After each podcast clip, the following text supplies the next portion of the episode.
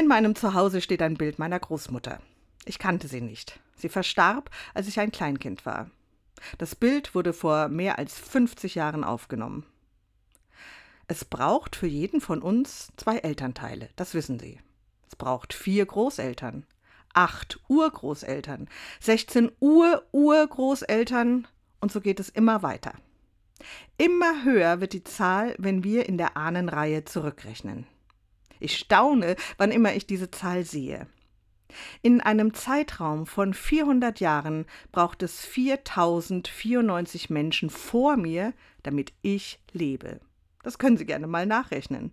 Das ist Mathematik nicht bestechlich. Ich sehe das Geflecht der Linien und es berührt mich zutiefst zu sehen, wie viele Menschen an meiner Entstehung beteiligt waren. Du bist hier als das Resultat der Gebete deiner Ahnen, las ich einmal. Heute jedenfalls steht meine Großmutter an einem schönen Platz, an dem ich täglich vorbeigehe. Manchmal plaudere ich ein wenig mit ihr und staube sorgfältig das Foto ab. Irgendwann wird man vielleicht auch an meinem Foto vorbeigehen. Ich bin dann eine mehr in der langen Ahnenreihe meiner Familie, die in meinen Kindern weiterleben wird.